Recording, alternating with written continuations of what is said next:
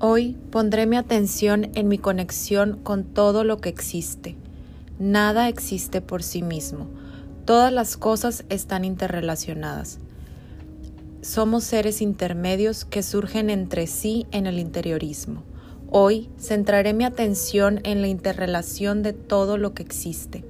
Hoy entenderé el verdadero significado de la relación, porque es a través de la relación que todo existe. Hoy me daré cuenta de que todos somos una red de relaciones, que todo el universo conspira para crear cada evento en nuestras vidas.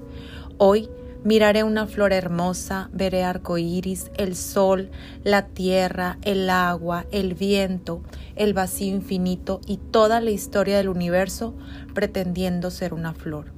Hoy me miraré a mí mismo y experimentaré todo el universo dentro de mí fingiendo ser una persona.